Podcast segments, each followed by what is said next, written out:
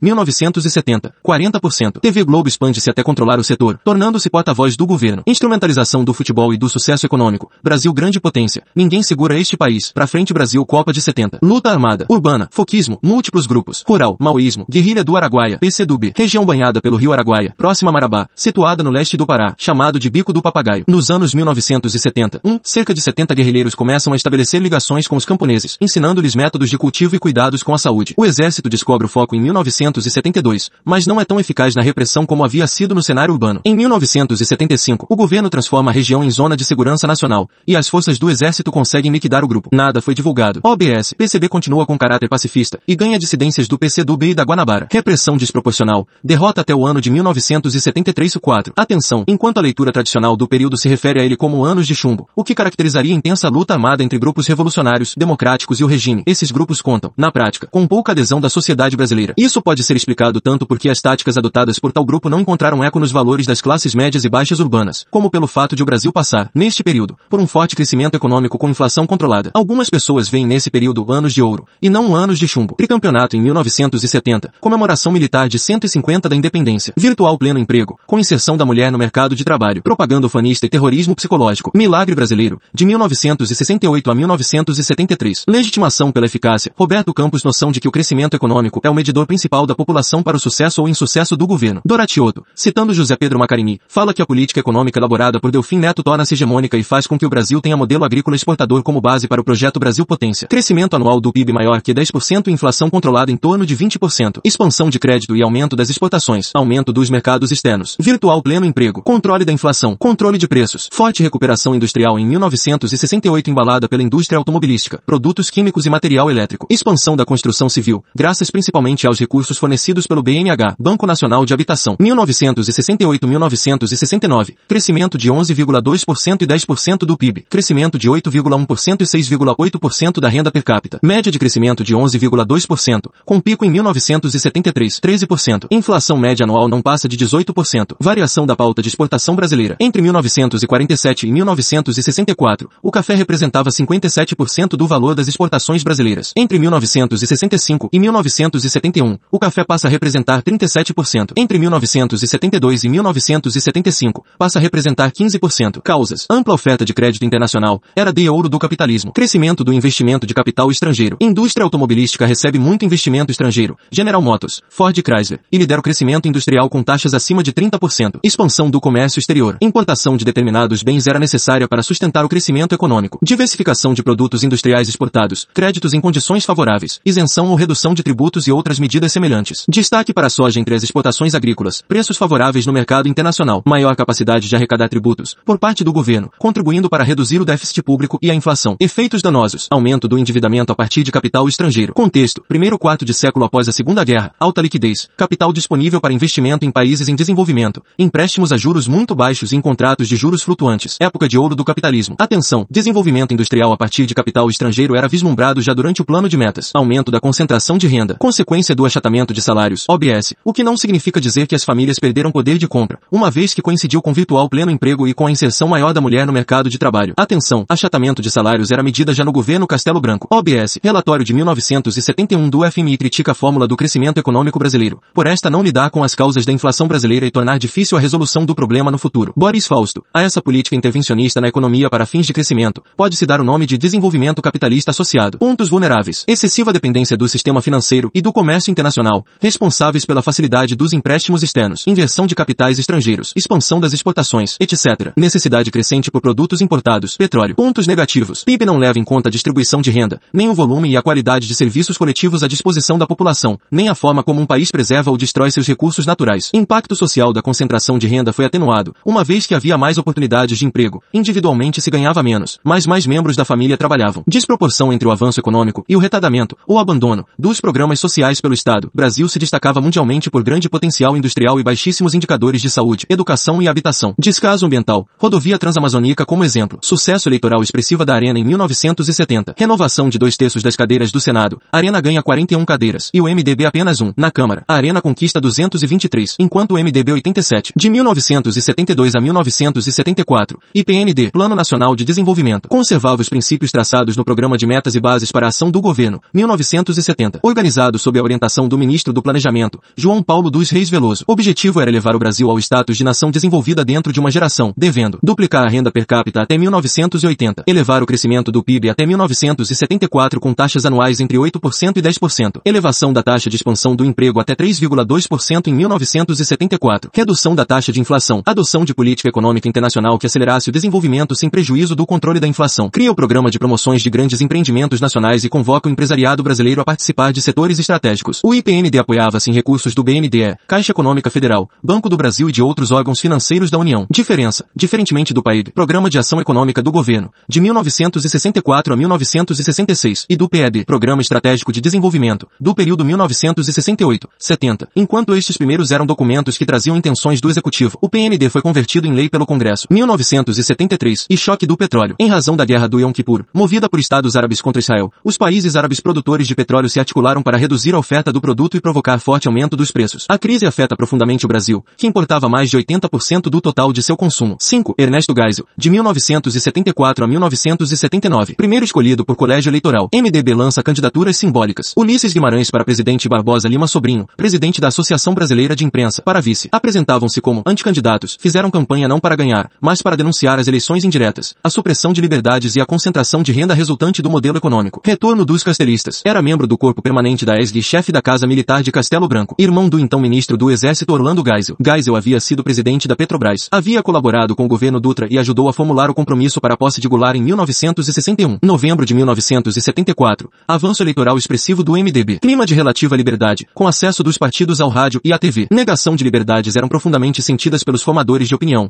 e os efeitos positivos do milagre econômico começavam a se dissipar. Mudança de estratégia do MDB. Até então, o MDB não indicava candidatos à presidência, por entender se tratar de um jogo de cartas marcadas. Percebe que está perdendo a oportunidade de se mostrar a parcela da população brasileira que é pró-democracia e não quis aderir à luta armada. Lançam anticandidaturas e fazem campanha rodando o país país enfrentando repressão policial, ainda que as eleições fossem indiretas. Ulisses Guimarães continuam, porém, boicotando a eleição a governador de 1974. Derrota relativa da Arena, quando comparada ao resultado de 1970, Arena continua a ter maioria simples na Câmara e no Senado, mas perde a capacidade de fazer emendas constitucionais sem o apoio de parte da oposição. OBS, cada estado era representado por três senadores. Nas eleições de 1974, estava em disputa apenas um terço do Senado. Nessas eleições, o MDB obteve vitória, 59% das cadeiras, não obtendo, porém, a maioria das cadeiras totais da casa. OBS 2. Na Câmara, a Arena supera o MDB por pequena maioria, 52%. OBS 3. MDB ganha nos grandes centros urbanos e nos estados mais desenvolvidos, onde a independência do eleitor era maior. Nas eleições para o Senado, o MDB ganha com mais de 70% dos votos na Guanabara e em SP. MDB ganha em 79 das 90 cidades com mais de 100 mil habitantes. 11 cidades em que a Arena ganhou estavam no Nordeste. Em números, MDB tem mais de 40% da Câmara e menos de 30% do Senado. Retorno de Golbery do Costa e Silva como chefe do Gabinete Civil da Presidência. Após 1967, Golbery Murray havia atuado como consultor e depois como presidente brasileiro da Dow Chemical, visto com maus olhos pelos nacionalistas da linha dura. Golbery percebe mudanças na conjuntura internacional e no cenário interno. Hierarquia nas forças militares não está tão controlada assim, uma vez que, durante o governo Médici, foi dado aos baixos oficiais maior autonomia para reprimir. O poder havia sido designado aos órgãos de repressão, produzindo reflexos negativos na hierarquia das Forças Armadas e, portanto, trazendo riscos à integridade da corporação militar. Golbery entendia a história do Brasil a partir de um modelo que oscilava entre períodos de centralização e períodos de descentralização, sístoles e diástoles, e julgava julgava que estavam prestes a entrar em um declínio do período favorável à centralização, adentrando, em breve, em um período favorável à descentralização. No poder, as forças armadas estavam expostas e vulneráveis não apenas a um possível fracasso econômico fruto da conjuntura internacional, mas também pela entrada em um período favorável à descentralização. Quer é tirar as forças armadas de cena enquanto ainda gozam de legitimidade e prestígio. Oposição começa a dar sinais de nova vida a partir de 1973. Constantes embates entre Igreja Católica e Estado por violações aos direitos humanos, tortura. Golbery defende projeto de distensão, abertura lenta, gradual e segura. Lenta pois, se for rápida demais, pode sair do controle. Gradual, pois, uma vez iniciada, não pode retroceder. Segura para os militares, evitando punições pelos atos cometidos. OBS. Boris Fausto defende que o projeto dos militares era preparar o terreno para uma democracia conservadora, evitando que a oposição chegasse cedo demais ao poder. Também fala de democracia relativa, meta que seria buscada pelo grupo castelista desde 1964. Frente à contínua ameaça da linha dura, a abertura teria sido lenta, gradual e insegura. Processo histórico da reabertura contou com oposições dos militares linha dura, que acreditavam que a subversão ainda não havia sido completamente reprimida assumida e que o regime deveria se aprofundar, e também com a oposição dos críticos ao regime militar, que queriam uma democratização imediata. O processo se deu com aberturas e fechamentos, dando uma no cravo, outra na ferradura, para controlar os dois grupos abaixo. Linha dura quer embarrar a reabertura e cogita um candidato próprio para a sucessão de Geisel. Geisel quer distensão lenta, gradual e segura. Oposições querem acelerar a abertura. Contexto nacional, crise de legitimidade, ameaça à hierarquia devido à excessiva autonomização da CSI. Entrevista de Geisel à revista Veja. O presidente não admite tortura. Figueiredo, chefe da repressão, condiciona a tortura ou assassinato à sua permissão. Tentativa tentativa de diminuir a autonomia da CSI e reafirmar a hierarquia. Igreja Católica. CNBB pende para a oposição, seguindo campanha global da Igreja em contraposição a regimes autoritários. Contexto internacional. Redemocratizações tardias na periferia da Europa nos anos 70 e 80. Portugal. Revolução dos Escravos. 1974. Movimento do jovem baixo oficialato que conta com adesão popular. É o que o regime brasileiro quer evitar. Espanha. Pacto de Moncloa. 1975. Programa mínimo entre grupos políticos variados para viabilizar redemocratização. É o que o regime brasileiro quer atingir. Grécia. Governo Carter pauta política externa por DDH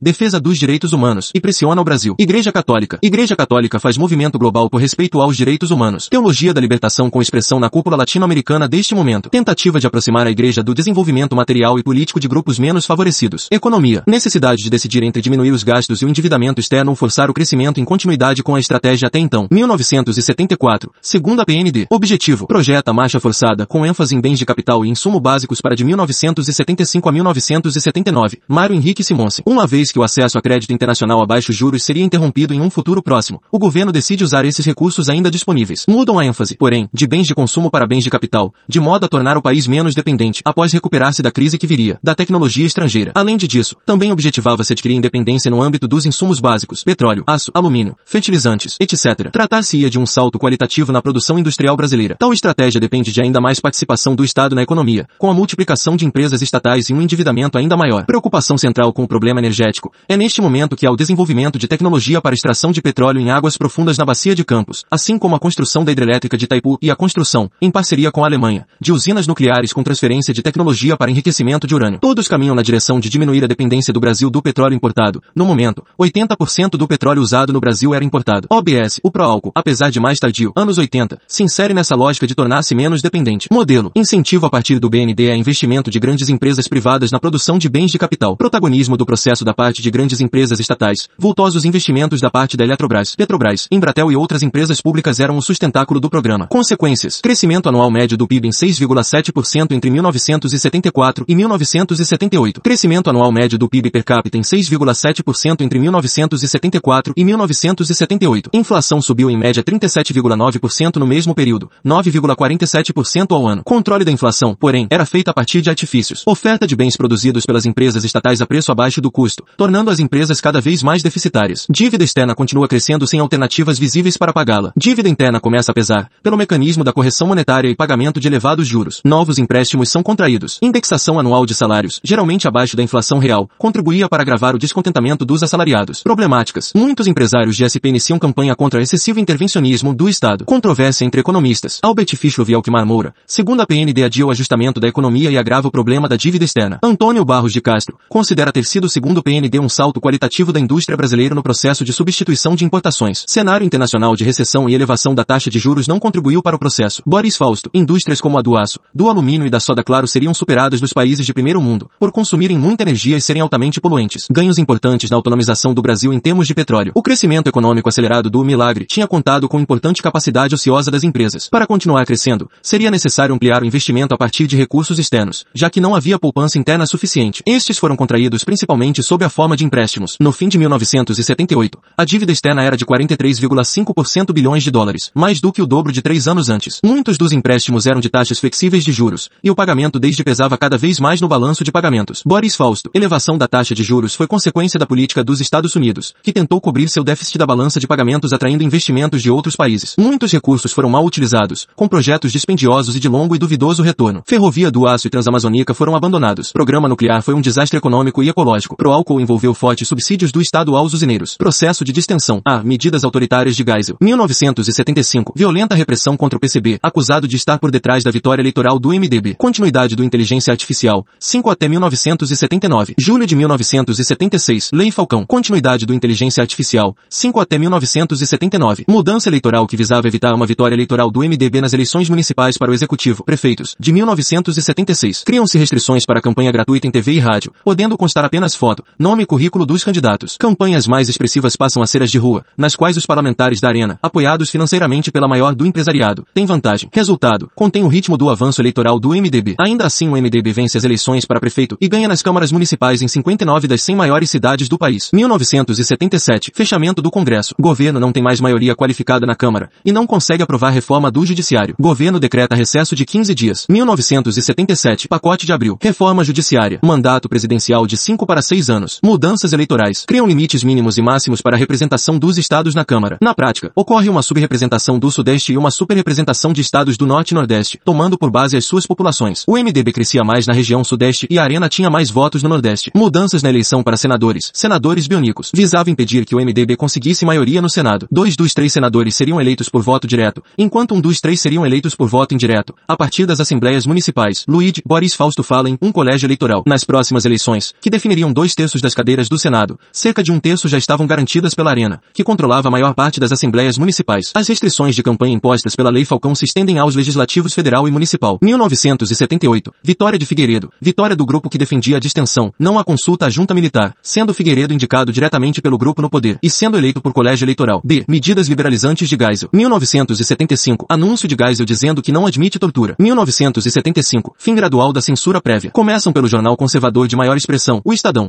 1975, 77, atritos com a CSI. 1975, assassinato de Vladimir Zog, jornalista da TV Cultura e recém-filiado ao PCB. Grande indignação em SP, nos meios da classe média profissional e na igreja. Bispos presentes na Conferência Regional dos Bispos em Itaici denunciam mortes por tortura. OAB se coloca à disposição da viúva de Zog. Secretário de Segurança de SP, Coronel Erasmo Dias, integrante da linha dura, tenta bloquear o acesso da população ao centro da cidade. Celebração fúnebre se torna ato político após divulgação de foto do suposto suicídio em jornais. Geisel chama a atenção do oficial responsável Tenório, Ednardo Dávila Melo, comandante do 2 Exército, que permitirá a instação de poder paralelo em SP. 1976, assassinato de operário Manuel Fiel Filho. Geisel exonera Ednardo Dávila Melo e coloca general de sua inteira confiança, Dilermando Gomes Monteiro. Tortura cessa em SP, mas não a violência. Setembro de 1977, PM, por ordem do coronel Erasmo Dias, invade a Universidade Católica, PUC, onde milhares de estudantes se reuniam para tratar de reorganização da Uni sucedem espancamentos e lançamento de bombas. OBS, última tentativa de refundar a Uni havia sido no Congresso de Buona, 1968. 1900 1977, demissão de Silvio Frota, ministro da Guerra. Silvio Frota fazia campanha aberta contra a reabertura e se anunciava candidato presidencial. Geisel desmobiliza previamente qualquer tipo de articulação golpista da parte de Silvio Frota. Espera o feriado de 12 de outubro, em que vários oficiais não estariam nos quartéis. Orienta os oficiais aliados a ficarem apostos e convoca os oficiais aliados de Silvio Frota para conversa particular. Além disso, deixa jornais de plantão para publicar uma versão extraordinária do Diário Oficial, de modo a exoneração passar a valer imediatamente. 1978. Revogação do Inteligência Artificial. 5 a partir de janeiro de 19 1979. 1978. Revogação do Ato Institucional número 5 a partir de janeiro de 1979. Governo havia iniciado em 1978 encontro com líderes do MDB, da ABI e representantes da CNBB para retomar paulatinamente certas liberdades públicas. Executivo não mais poderia decretar censura prévia, declarar recesso do Congresso, caçar mandatos, demitir ou aposentar funcionários públicos a seu critério, suspender habeas corpus, privar cidadãos de seus direitos políticos, etc. Emenda trazia salvaguardas, situações nas quais o Executivo poderia decretar o estado de emergência e medidas medidas emergenciais para restabelecer a ordem pública em casos de graves perturbações. Por este motivo, o MDB se abstém na votação da emenda. Revogação de todos os AIS. Alguns AIS já tinham data de validade e não precisavam ser revogados. Outros já haviam sido incorporados à Constituição. Luíde. 1979. LSN comparativamente mais branda. Eleições de 1978. MDB alcança bons resultados, tendo se tornado a plataforma que expressava os vários descontentamentos da sociedade, reunindo de liberais a socialistas, diferentes grupos civis, estudantes, sindicalistas, advogados, membros das comunidades eclesiais de base (CBS). PMS estabelecem ponte entre o MDB e a população, reduzindo o inconveniente da Lei Falcão. MDB alcança 57% dos votos válidos para o Senado, mas, por se tratar de representação por estados e dos senadores bionicos, não alcança a maioria. 83% dos votos em SP, 63% no Rio de Janeiro, 62% no RS. A Arena continua majoritária na Câmara Federal, conquistando 231 cadeiras contra 189 do MDB. Movimentos sociais, campo, conta, Confederação Nacional dos Trabalhadores Agrícolas, começa a agir independentemente do governo a partir de 1968, incentivando formando organizações de federações de sindicatos rurais. Sindicatos rurais eram de 625 em 1968, passam para 1154 em 1972, 1745 em 1976 e 2144 em 1980. A administração dos programas de previdência social por meio de sindicatos gera grande aumento de trabalhadores rurais sindicalizados após 1973, de 2,9 milhões, 1973, para 5,1 milhões, 1979. CPT, Comissão Pastoral da Terra Lideranças Combativas surgem sob influência da Igreja. Boris Fausto. Situação curiosa em que a política assistencialista do governo favorece a emergência de atuante movimento social. Antes de 1964, o movimento rural estava dividido entre a, a luta pela posse da terra e b. a extensão ao campo dos direitos trabalhistas. Durante o governo Geisel, os sindicatos enfatizavam uma ou outra desses direcionamentos a depender da região. 1979, greve dos cortadores de cana em Pernambuco chama atenção. Cidades. Surgem sindicatos de trabalhadores de colarinho branco, bancários, professores, médicos, sanitaristas e outras categorias. Sindicatos surgem com mudança no caráter das profissões. O anteriormente profissional autônomo autônomo, liberal, dá lugar ao trabalhador assalariado com diploma. Movimento operário com novo ímpeto e novas feições. Movimento mais independente em relação ao Estado. Eixo mais combativo se desloca das empresas públicas para a indústria automobilística. Grande concentração de trabalhadores em pequenas empresas no ABC paulista foram fatores importantes para esta nova organização. Em 1978, existiam em São Bernardo em torno de 125 mil operários na indústria mecânico-metalúrgica. 67,2% desde se concentravam em empresas com mais de mil operários. Outros fatores importantes foram as lideranças ligadas à igreja e o papel de advogados sindicais, assim como o clima criado pela gradual abertura política. No caso específico do ABC, o sindicalismo lá exercido tinha características mais próximas, sendo importante a maior independência em relação ao Estado. O elevado índice de organização, 43% dos operários eram sindicalizados por volta de 1978, e liderança própria fora da influência da esquerda tradicional, PCB. Em agosto de 1977, o governo admite que os índices oficiais de inflação referentes a 1973 e 1974 haviam sido manipulados. O Sindicato dos Metalúrgicos de São Bernardo e Diadema, sob a liderança de Lula, Lula, seu presidente, inicia a campanha para a correção dos salários, abrindo caminho para as grandes greves de 1978 e 1979. Em 1979, cerca de 3,2 milhões de trabalhadores entraram em greve no país, 27 paralisações de metalúrgicos que abrangeram 958 mil operários, 20 greves de professores que reuniram 766 mil assalariados. Reivindicações eram amplas, como aumento de salários, garantia de emprego, reconhecimento das comissões de fábrica, liberdades democráticas, etc. Greves demonstravam que o descontentamento não se restringia às condições particulares do ABC, o que se passava no ABC tinha repercussão no resto do país. 6. João Figueiredo. De 1979 a 1985, General Figueiredo fora chefe do gabinete militar no período Médici e era chefe do SMI no governo Geisel. Vice, ex-governador de Minas, Aureliano Chaves. Vencem a chapa do MDB, formada pelo general Euler Bentes Monteiro e pelo senador gaúcho Paulo Brossard, na reunião do Colégio Eleitoral de outubro de 1978. OBS, indicação de Figueiredo havia sido vitória de Geisel dentro das Forças Armadas, frente à candidatura de Silvio Frota, porta-voz da linhadura. Assume em março inteligência artificial, 5 não vale vale mais. Assume em março e ato institucional número 5 não vale mais. Golbery no governo até 1981. Perdem o controle sobre movimentos sociais que pressionam por liberalização desde Geisel e que ganham força em um cenário sem ato institucional número 5. Crise econômica. Ampliação da abertura coincide com o aprofundamento da crise econômica. Figueiredo mantém Simons em comando da economia, no Ministério do Planejamento, mas chama Delfim Neto para ocupar a pasta da agricultura. Tentativa de Simonsen de impor política de restrições sofre oposição de vários setores. Empresários nacionais se beneficiavam do crescimento com inflação. Membros do governo queriam recursos para gastar e mostrar realizações. Nações, agosto de 1979, Delfim assume a pasta do planejamento. Contexto era diferente. Fundamento da crise econômica. 1979, segunda choque do petróleo. Choque dos juros e repatriação dos dólares, causando crise mundial das dívidas na década de 80. No Brasil, problema do balanço de pagamentos se agravando, sendo cada vez mais difícil obter novos empréstimos. Em fins de 1980, Delfim opta por interromper a trajetória de crescimento. Limitação da expansão da moeda, investimentos de estatais são cortados, taxas de juros internos sobem e investimentos privados declinam. Recessão entre 1981 e 19 1983, 1981, queda de 3,1% do PIB. Média do período é de queda de 1,6%. Setores mais atingidos, indústrias de bens de consumo durável, eletrodomésticos e bens de capital, concentrados nas áreas mais urbanizadas do país. Crescimento acentuado do desemprego. Declínio da renda foi mais grave do que após a crise de 1929. Inflação não cai significativamente e continua fora de controle. 1980, 110,2%. 1981, 95,2%. 1982, 99,7%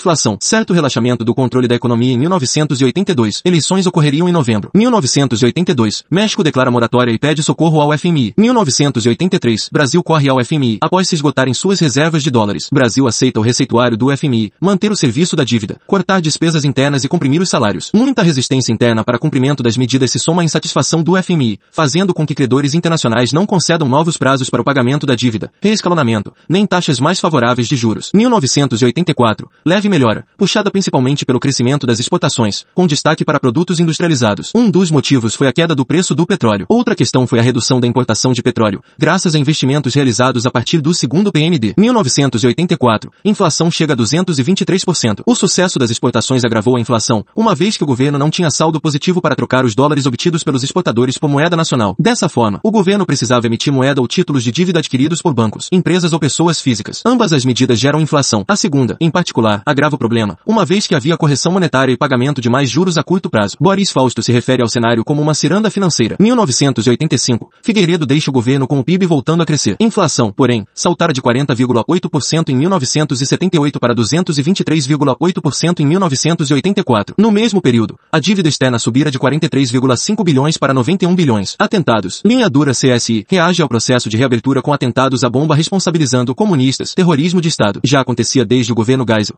mas se torna mais frequente com Figueiredo. Atentados a bancas de jornal que vendem jornais alternativos. OAB, ABI, Associação Brasileira de Imprensa, associada simbolicamente ao nome de Barbosa Lima Sobrinho, candidato a vice na chapa de Ulisses Guimarães em 74, Câmara Municipal do Rio de Janeiro. O bispo de Nova Iguaçu, Dom Adriano Hipólito, e o jurista Dalmo Dalari, ligado à igreja, foram vítimas de sequestro. OBS, OAB e ABI e CNBB só decidem se colocar contra a ditadura no governo Geisel. 1 de maio de 1981, atentado no Rio Centro. Show em comemoração ao Dia do Trabalho, pós-lei da anistia. Militares estourariam bomba na casa de força do espaço de show. Responsabilizariam comunistas que teriam voltado após a lei da anistia. Bomba estoura dentro do carro e começa-se um IPM, inquérito policial militar. Concluem que os militares frustraram um golpe comunista. Houve substituição de coronel que levava uma investigação séria. Golbery se demite. Boris Fausto. Especulava-se à época que sua demissão poderia ter a ver com divergências com Delfim acerca das contribuições para a Previdência Social. Duas medidas liberalizantes para a continuação da abertura. Comando das iniciativas fica nas mãos do general Golbery e do ministro da Justiça Petrônio Portela. Petrônio Portela havia sido presidente da Arena e líder do Senado durante o período Geisel, Estabelece estabelecendo pontes entre o governo e a sociedade civil. 1979, Lei da Anistia. Governo se antecipa e faz anistia nos seus próprios termos. Enquanto os movimentos sociais pediam anistia ampla, geral e restrita, o governo exclui crimes de sangue, ou seja, pessoas que foram julgadas e condenadas por crimes que causaram mortes, como guerrilheiros, ou com potencial para causar, como sequestros. Ficam anistiados aqueles que cometem crimes de natureza política, sendo contemplados, portanto, os torturadores do regime. Permitido o retorno dos exilados, ex. Brizola, 1979, 80, reforma partidária, PDS, PMDB, PTB, PT, PDT e PP governo se antecipa e cria a nova lei orgânica dos partidos, extinguindo o MDB e a Arena e obrigando as novas organizações partidárias a conterem a palavra partido em seus nomes. Emenda constitucional revoga os termos do Inteligência Artificial, dois incorporados à Constituição. Emenda constitucional revoga os termos do Ato Institucional número 2 incorporados à Constituição. Restrição a partidos comunistas. Com essa medida, o governo impede que os exilados se concentrem no MDB, tornando muito forte e divide as oposições. A Arena se torna PDS, Partido Democrático Social. 1985. Dissensão do PDS faz surgir a Frente Liberal, depois chamada de PFL. Partido da Frente Liberal, origem do DEM, Democratas, MDB se torna o PMDB, Partido do Movimento Democrático Brasileiro, Partido Popular, breve dissidência do PDMB, deixa de existir em 1982, que reuniu adversários conservadores do governo, como Tancredo Neves e Magalhães Pinto. Alguns autores pontuam que o PP foi um partido fundado para que Tancredo Neves testasse sua viabilidade como primeiro presidente civil. Boris Fausto diz que o PP se reincorpora ao MDB após avaliar que suas possibilidades eleitorais eram escassas, em especial após a instauração do voto vinculante. 1988, dissidência na Constituinte gera o PSDB, Partido da Social social-democracia brasileira, mais à esquerda do que o resto do PMDB, que faz acordo com o PFL e parte minoritária do PDS. PSDB surge denunciando o centrão, da época. PTB é criado sem Brizola. OBS, Brizola tenta refundar o PTB, mas perde na justiça o direito de uso da sigla para uma sobrinha neta de Vargas. Ivete Vargas. Brizola cria o PDT, Partido Democrático Trabalhista. Surge primeiro partido de massas da história do Brasil, PT Partido dos Trabalhadores, abarcando o movimento operário sob a liderança de Lula. Sindicalismo rural, classes médias urbanas, intelectuais, artistas e igreja católica. Partido surgiu com correntes divergentes em seu interior, uma simpatia simpatizante da social-democracia, outra defendendo a ditadura do proletariado. Movimentos sociais. Movimento sindical. 1981. Primeira Conferência Nacional da Classe Trabalhadora. Conclato. na Praia Grande, em SP. Duas correntes principais se fizeram presentes. Uma delas, mais próxima ao PT e com núcleo no novo sindicalismo do ABC, defendia um sindicalismo mais combativo, sendo a mobilização dos trabalhadores um aspecto mais importante do que o processo político de abertura. Outra corrente, que ficou conhecida como sindicalismo de resultados, defendia limitar a ação sindical para não comprometer a abertura política e sustentava ganhos concretos imediatos para os trabalhadores. Novo sindicalismo. Surge no ABC, símbolo do milagre econômico, pregando a autonomia do sindicalismo frente ao Estado. Se coloca em oposição aos pelegos, ao populismo e ao sindicato de carimbo. Rejeitam a justiça do trabalho. Defendem o fim do imposto sindical. Defendem a pluralidade sindical. Solução era embate direto com o patrão a partir de demandas econômicas. Isso só renderia frutos se houvesse ampla mobilização dos trabalhadores. Para isso, criam comitês de fábrica para mobilizar o chão de fábrica e poder negociar diretamente com o patrão. 1983, criação da CUT, Central Única de Trabalhadores concentrava em maior parte os integrantes do novo novo sindicalismo. 1986, cria a CGT, Central Geral dos Trabalhadores concentrava majoritariamente membros do sindicalismo de resultados. Sindicalismo Rural, conta mais clero progressista cria CPT, Comunidade Pastoral da Terra, e CEBS, Comunidades Eclesiais de Base, mais MAB, Movimento de Atingidos por Barragem. Este último surge para rejeitar a proposta do governo de deslocar comunidades desapropriadas para a Amazônia. De todos esses movimentos, surge, na década de 80, o MST, Movimento dos Trabalhadores Rurais Sem Terra, que querem mudança do regime agrário brasileiro, negando se tornarem-se migrantes urbanos. Proletarização. Adotam estratégia estratégia de ocupação de terras improdutivas das ligas camponesas de Julião. Surge a UDR, União Democrática Ruralista, articulação de donos de terra para impedir o fortalecimento do MST. Geração 77, geração 68, era a geração de jovens que haviam crescido no período democrático 45, 64, e que lutavam contra o regime militar não para retornar à democracia que conheciam, a qual chamavam democracia burguesa, mas para implementar projetos mais radicais. Geração 77 era a geração de jovens que cresceu durante a ditadura e queriam implementar um regime democrático, democracia como valor universal. Leem imprensa alternativa que defende anistia democracia ampla, geral e restrita, reformas que levem ao socialismo, aliado à democracia, mas, também, questões identitárias das novas esquerdas americanas e europeias, movimento negro, movimento gay e movimento feminista, utopia fragmentada, de Maria Paula Nascimento Araújo, temo que concentra a ideia de que as pautas identitárias ainda continham em si a defesa do socialismo, e esta geração que faz resistência democrática, de acordo com a autora. Novembro de 1982, eleições diretas para governador com vitória da oposição em MG, SP e Rio de Janeiro. Leonel Brizola, PDT, vence no Rio de Janeiro, apesar do regime da Rede Globo. Franco Montoro, PDMB, ganha em SP. Tancredo Neves. Piper PMDB. Ganha em MG. José Richa ganha no Paraná. PDS ganha na maioria dos estados, inclusive em estados onde a oposição era forte, como Pernambuco e Rio Grande do Sul. Neste último caso, tanto PMDB quanto PDT tinham candidatos fortes, dividindo o eleitorado e facilitando a vitória do governo. OBS. Nesta eleição, houve voto vinculante. O eleitor deveria escolher membros de um mesmo partido para todas as esferas de representação, de vereador a governador. Caso votassem candidatos de partidos variados, o voto seria anulado. Essa medida visava transformar a predominância do PDS no nível municipal em vantagem em outros níveis. OBS PS2. Apesar das restrições, dentre elas a Lei Falcão, a campanha eleitoral promoveu amplo debate. Mais de 48 milhões de brasileiros vão às urnas para eleger deputados, senadores, vereadores e governadores. Os governadores seriam eleitos pelo voto direto pela primeira vez desde 1966. Inteligência Artificial 3 fazia com que governadores fossem eleitos pelas assembleias estaduais. Congresso. Vitória do PDS no Senado. PDS. 46 cadeiras. PMDB. 21 cadeiras. PDT. 1 cadeira. PT. 1 cadeira. Vitória do PDS na Câmara, mas sem maioria absoluta. PDS. 235 cadeiras. PDMB. 200 200 cadeiras. PDT, 24 cadeiras. PTB, 13 cadeiras. PT, 8 cadeiras. De 1983 a 1984. Campanha diretas já. Movimento surge espontaneamente a partir de vários grupos e lideranças. Lideranças. Ulisses Guimarães, Lula, Fernando Henrique Cardoso, Brizola, Tancredo Neves, Miguel Arraes, Franco Montouro, Mávio Covas, Suplicy, Roberto Freire. Novembro de 1983 em SP. Primeira manifestação em frente única. Reunindo PT, PDMB, PDT, CUT, Conclat e outras organizações. Conta principalmente com militantes do PT e tem repercussão limitada. Janeiro de 1983 1984, o PMDB decide engajar-se verdadeiramente na campanha, destacando-se as iniciativas de Ulisses Guimarães. Grandes comícios são realizados em Curitiba e São Paulo, ambos em estados nos quais a oposição havia ganhado em 1982. Torna-se o maior movimento de massas da história do Brasil até então, bandeira superpartidária. População deposita inúmeros descontentamentos e esperanças na diretas já. Esperanças não apenas relacionadas à representação política, mas à resolução de problemas sociais da época. Baixos salários, segurança, inflação. Emenda Dante de Oliveira, PMDB do Mato Grosso, propunha emenda constitucional que permitisse ser direta a eleição presidencial de 1985. Figueiredo impôs estado de emergência, executado pelo general Newton Cruz. 25 de abril de 1984. Militares fecham acessos para impedir o acesso de populares ao Congresso. Muitos parlamentares decidem não ir à votação, apesar de ter maioria. 298 votos a favor. Votação de emenda não conta com quórum para maioria qualificada. Precisava de 320. Dos votos que recebeu, 55 eram de deputados do PDS. Boris Fausto, ainda que fosse aprovada na Câmara, seria difícil que passasse no Senado, onde o PDS tinha maioria. 1985, eleição indireta de Tancredo Neves. PMDB. No Colégio Eleitoral. Candidatos. Disputa no PDS. Ex Arena. Aureliano Chaves. Vice-presidente. Mário Andreasa. Ministro do Interior. Paulo Maluf. Era amigo de Costa e Silva e obterá nomeação para a Prefeitura de SP em 1969. Em 1978, desafiando o governo, conseguiu ser indicado na Convenção da Arena como candidato a governador de São Paulo, derrotando Laudo Natel, preferido de Geisel. Em 1982, Maluf renuncia ao governo de SP para candidatar-se a deputado federal, elegendo-se com votação recorde, 673 mil votos. Maluf ganha disputa interna com compra de votos e promessa promessas de cargos e sai candidato apesar da alta rejeição dentro dos militares do partido, e sendo desafeto pessoal de Figueiredo. Boris Fausto. Vitória provoca cisão final das forças do PDS. Aureliano Chaves passa a trabalhar na Frente Liberal, dissidência do PDS que dará origem ao PFL. PFL e PMDB lançam a Aliança Democrática, em oposição a Maluf, com indicações de Tancredo para a presidência e Sarney para a vice-presidência. Tancredo Neves, PMDB. Uma vez que o PDS era maioria no colégio eleitoral, Tancredo precisava atrair votos do governo para se viabilizar enquanto candidato. Faz acordo com a Frente Liberal, grupo dentro do PDS, para conceder ministérios em troca de votos votos. Tancredo aparece em meios de comunicação e participa de comícios, de modo a angariar apoio popular e pressionar o colégio eleitoral. PDMB mais Frente Liberal, PDS, igual Aliança Democrática. A Frente Liberal formará partido, PFL, que posteriormente se tornaria o Democratas, DEM, que participará de todos os governos da nova república, com exceção dos governos do PT. Sarney vai para o PDMB e se torna vice da chapa. Ganham com 480 votos contra 180 de Maluf. 275, 280 votos do PMDB mais 166 votos do PDS mais PDT mais 3 do PT. Expulsos em seguida, uma vez que a diretriz do partido era se abster da votação. Sarney, uma das principais figuras políticas do PDS, pertencer à ala Bossa Nova, da UDN, elegendo-se governador pelo Maranhão após 1964. Elegeu-se e reelegeu-se senador pela Arena. 1979, assume a presidência da Arena e posteriormente do PDS. Caracterização geral do regime militar, Boris Fausto. Regime militar primeira vez que a cúpula das Forças Armadas assumiu diretamente o poder e muitas funções de governo. Alto comando das Forças Armadas se tornaram a instância decisória mais alta na indicação dos presidentes. Os três ministros militares, o chefe do Estado-Maior das Forças Armadas e o chefe do Gabinete Militar da Presidência presidência. Boris Fausto fala em condomínio de poder entre os militares como grupo decisório final mais importante e a burocracia técnica de Estado. Regime deu bastante campo de ação para civis na formulação econômica e na burocracia do Estado. Autoritarismo. Não fascista. Não se realizam esforços para organizar as massas em apoio ao governo, nem construir um partido único acima do Estado, nem uma ideologia para conquistar o setor letrado. Ideologia de esquerda continua sendo preponderante nas universidades e meios culturais em geral. Políticos profissionais. Boris Fausto diminui a importância dos políticos profissionais e Congresso, mas Luíde reitera as profundas relações que tiveram com o regime militar, lembrando mostrando que o Congresso ficou aberto durante a maior parte do regime. Fechamentos do Congresso. 1966. Castelo Branco. Poucos meses de fechamento para instituir nova Constituição. 1968. Costa e Silva. Mais de um ano. Após inteligência artificial. 5. 1977. Geisel. 15 dias de recesso. Aprovação do pacotão.